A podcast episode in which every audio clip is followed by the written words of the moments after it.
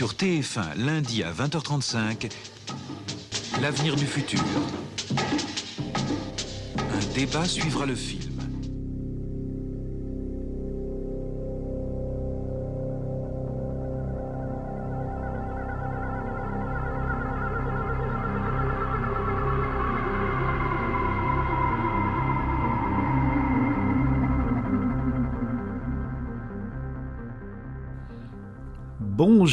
Bienvenue chez Galaxy Pop.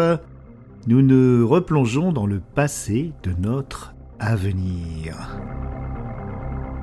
Pas mal ce, ce morceau de Tangerine Dream Rubicon qui constituait le générique de Avenir du futur. Donc cette émission qui le 14 avril 1975 passe enfin au lundi soir et non plus au vendredi. Hmm, j'en entends quelques-uns et quelques-unes, certains ou certaines plus ou moins promptes au calcul mental.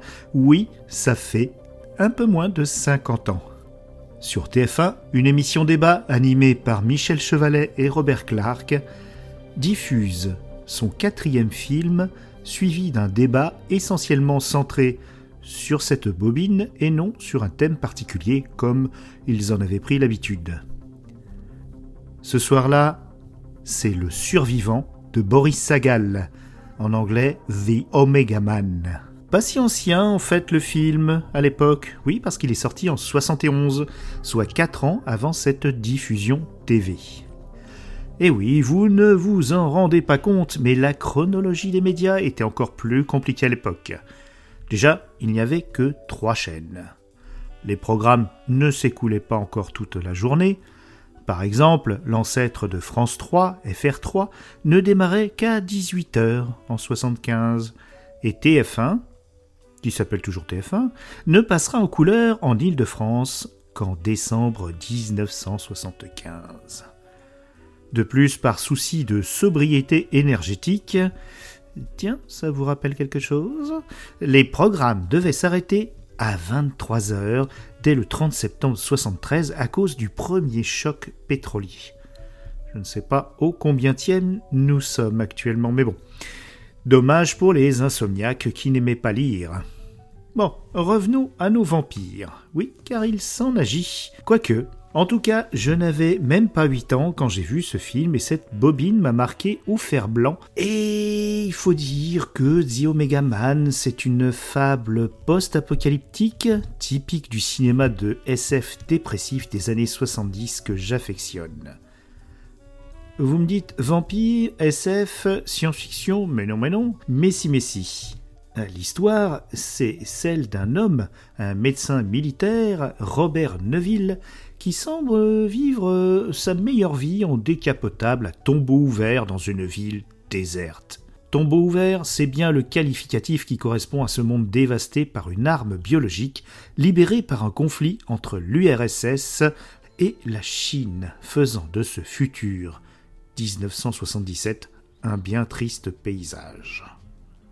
Il fait ses courses tranquillement, euh, enfin tranquillement, euh, très très vite, avant de rentrer bien avant la tombée de la nuit dans son hôtel particulier, étrangement barricadé. Hmm, mais qu'est-ce qui se passe? Serait-ce euh, juste pour faire joli ces projecteurs, ces mitraillettes, ce fil de fer rebellé?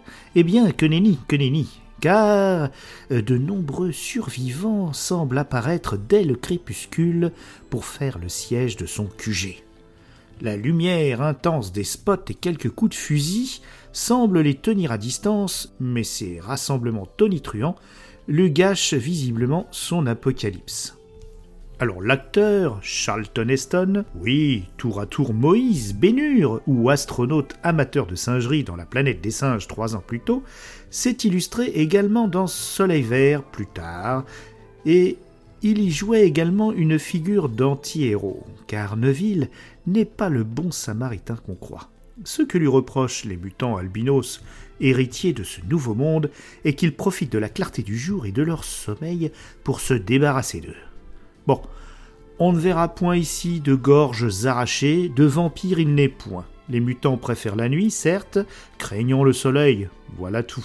Mais organisés sous forme de secte, ils refusent surtout le progrès technique et la culture qui auraient conduit le monde à sa perte et souhaitent vivre un âge primitif euh, tout en euh, brûlant bien tout ce qu'ils peuvent, euh, et surtout les livres. Et voilà, voilà. Donc, alors, le fait marquant, hmm, plutôt l'effet marquant de ce film, c'est quand même une ambiance angoissante entretenue par l'inconnu concernant les créatures et leur intransigeante violence. Les qualités très moindres du long métrage, qui pourtant bénéficie d'une star de l'époque, c'est d'ailleurs lui qui est à l'origine du projet, et n'a dû, à cause de son ego, ne pas se laisser vraiment proprement diriger par un Boris Sagal, qui était un honnête réalisateur de fiction TV. D'ailleurs, il l'est resté jusqu'à en perdre la tête, malheureusement, à trop s'approcher d'un hélico sur le tournage en 82 d'un film narrant la Troisième Guerre mondiale.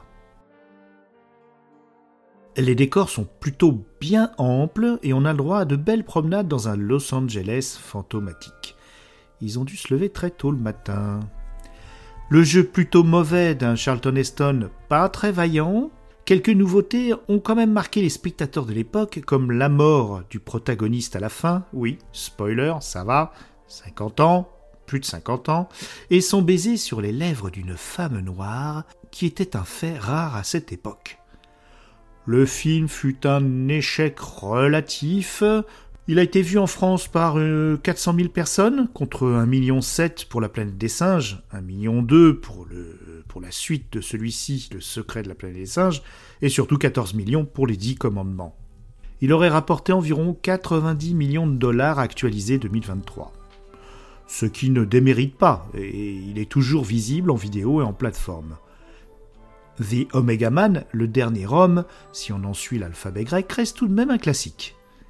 Bon, le film est intéressant et visible notamment sur OCS, mais ne vous attendez pas à un chef-d'œuvre.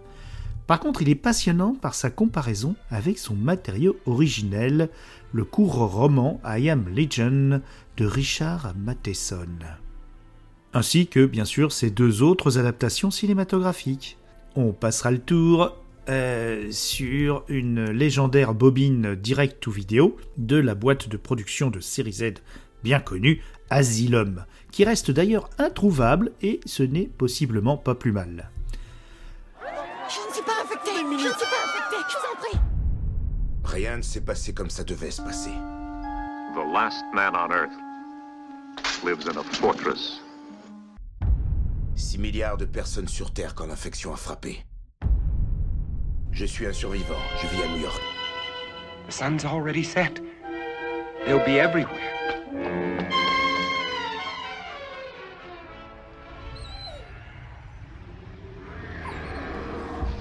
The last man on Earth always carries an automatic weapon. The last man on Earth is hunting. Mange tes légumes. Ne joue pas avec, mange-les. Je plaisante pas. Le roman donc aborde un fond philosophique quant à la fin de l'homme tel que nous le connaissons, et non pas la fin des hommes ou de l'humanité. Et c'est d'ailleurs tout le sens du titre. Beaucoup de différences donc avec les films, mais nous aborderons cela dans quelques minutes. Le Robert Neville de papier n'est pas un scientifique, mais il souffre de solitude ayant perdu sa femme et sa fille durant l'épidémie qui emporta l'humanité vers la mort, ou une mutation euh, cannibalo-vampirique. Il en est d'ailleurs immunisé, au comble de l'ironie, du fait d'une morsure, non, non, pas de pangolin, mais de chauve-souris. Vampire, s'il en est. Si, si, comme quoi. Mais le pitch, surtout, est que les mutants finissent par recouvrer, pour certains, un esprit civilisé. Et le protagoniste devient de plus en plus solitaire, devenant du coup non plus une proie, mais un objet de curiosité. Une légende, quoi. Bon, ils essayent quand même de l'oxyre au début, hein. notamment son épouse, une fois mutée, qu'il a dû malheureusement libérer de son euh, fardeau euh, de mutation en lui plantant un pieu dans le cœur, suivant ainsi une vieille tradition de Bram Stoker. Mais les années passant, et une idylle avec une mutante Ruth changera la donne.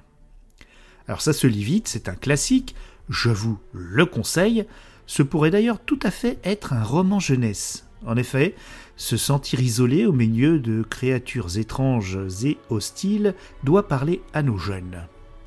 En tout cas, cela n'a pas aidé à ma sociabilisation. La diffusion de Cosmos 1999 non plus la même année, en décembre et en couleur cette fois. Mais bon, c'est une autre histoire et surtout un clin d'œil à l'une de nos plus fidèles auditorices circées. Le roman sort en 1954 et est adapté rapidement en 1964, puis 1971, et enfin avec Le Prince de Bel Air en 2007. Richard Matheson est un auteur américain qui a donné un nombre important de matières à film, et cela dès ses débuts avec ce roman, mais aussi L'homme qui rétrécit, adapté dès 57. Il a donné pas moins de 15 scénarios, dont La chute de la maison Huchère, mais aussi quelques comédies comme Les Dents de la Mer 3 ou Loose Cannons avec Dana Aykroyd. Il est quand même derrière le deuxième long métrage de Spielberg, Duel, initialement pour la télévision. C'est un petit chef-d'œuvre et en plus basé sur un de ses romans. 13 de ses romans ont été adaptés, dont le dernier fut Real Steel de Sean Levy. Vous savez, une histoire de combat de boxe de robots avec Hugh Jackman. Bah, ça doit bien traîner sur un de vos vieux disques durs. Il a écrit beaucoup de nouvelles également, surtout entre 1950 et 1960. Mais après, on peut pas être partout. On parle souvent de lui comme d'un proto-Stephen King, dans la variété de ses sujets et son goût pour l'horreur et les peurs et troubles psychologiques dont souffrent ses protagonistes. C'est un auteur passionnant à plus d'un titre. Pour ma part, je le rapprocherais plus d'un Serge Brusselot, mais mon avis importe peu. Les autres adaptations, eh bien la première fut une, une réussite plutôt, non pas par le jeu 13 acteurs muets grimaçants reconvertis de Vincent Price dans le rôle du médecin Neville, qui est rebaptisé pour l'occasion Robert Morgan. Pourquoi? Ni pour la production relativement chiche euh, de 1964, euh, plutôt italo que américaine. Matheson a participé pourtant au scénario, mais n'a pas beaucoup aimé le résultat.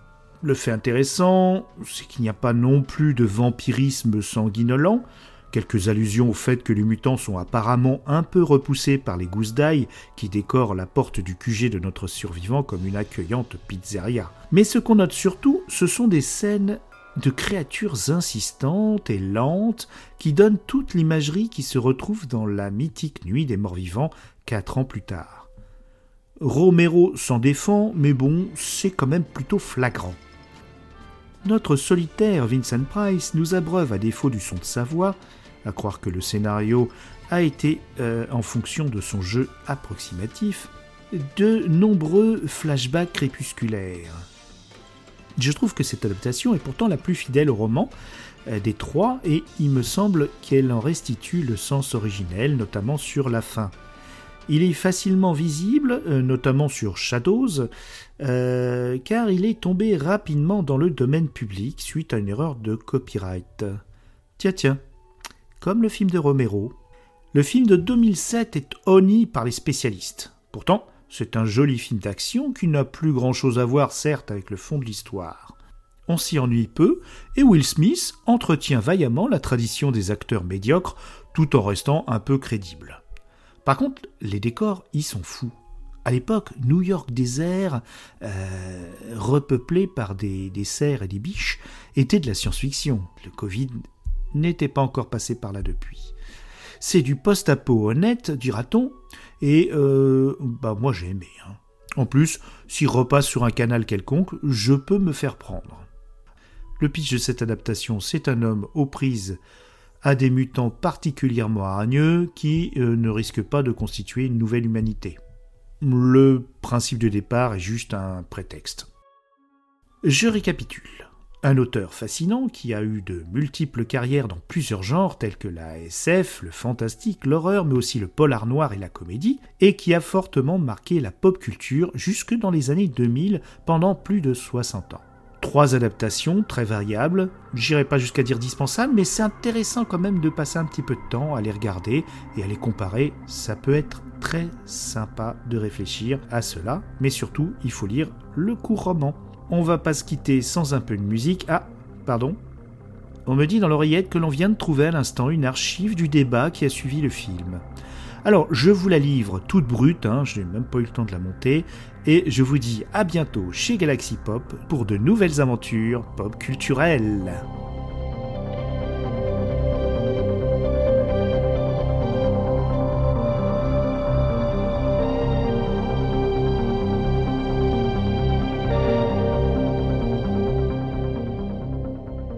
Alors, Michel, qu'avez-vous pensé du film euh, euh, Dites-moi, mon cher Michel. J'ai du mal à me lancer, car voir Charleton comme ça, ça m'a embrouillé. On le voit conduire une décapotable comme un char d'embénure. Il veut conduire les derniers humains vers la terre promise, comme Moïse dans les Dix Commandements, tout ça pour finir comme dans le secret de la planète des singes. Ah bah oui, euh, oui mon cher Michel, c'est vrai qu'il crève l'écran. Oh, je dirais même plus qu'il crève à l'écran. Ah, ah, Euh, bon, euh, que pensez-vous du message du film, mon cher Michel? Déjà, arrêtez de m'appeler mon cher Michel. Téléspectateurs et téléspectatrices voient bien à l'écran que je suis Michel Chevalet. Eh bien, je pense que le message du film est que la vaccination pourrait nous sauver d'une pandémie mondiale provoquée par une arme biologique transformant les humains en mangeurs de papier toilette. Ah, mais non, mais, mais non, le message est qu'il faut bien se protéger du soleil quand on a une peau fragile. Allons, Michel, euh, je vous ai connu plus attentif. euh. Bon, écoutez, euh, on attend de vous plus de sérieux pour la prochaine émission. Mais. Mais je l'étais Ah ben, eh bien écoutez, euh, rendons l'antenne en ce cas. À vous, Cognac, j'ai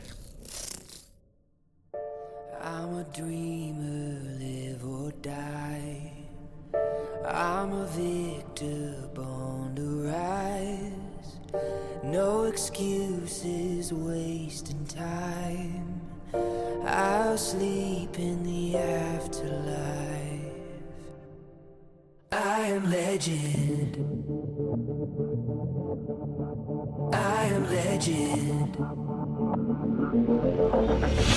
I am legend.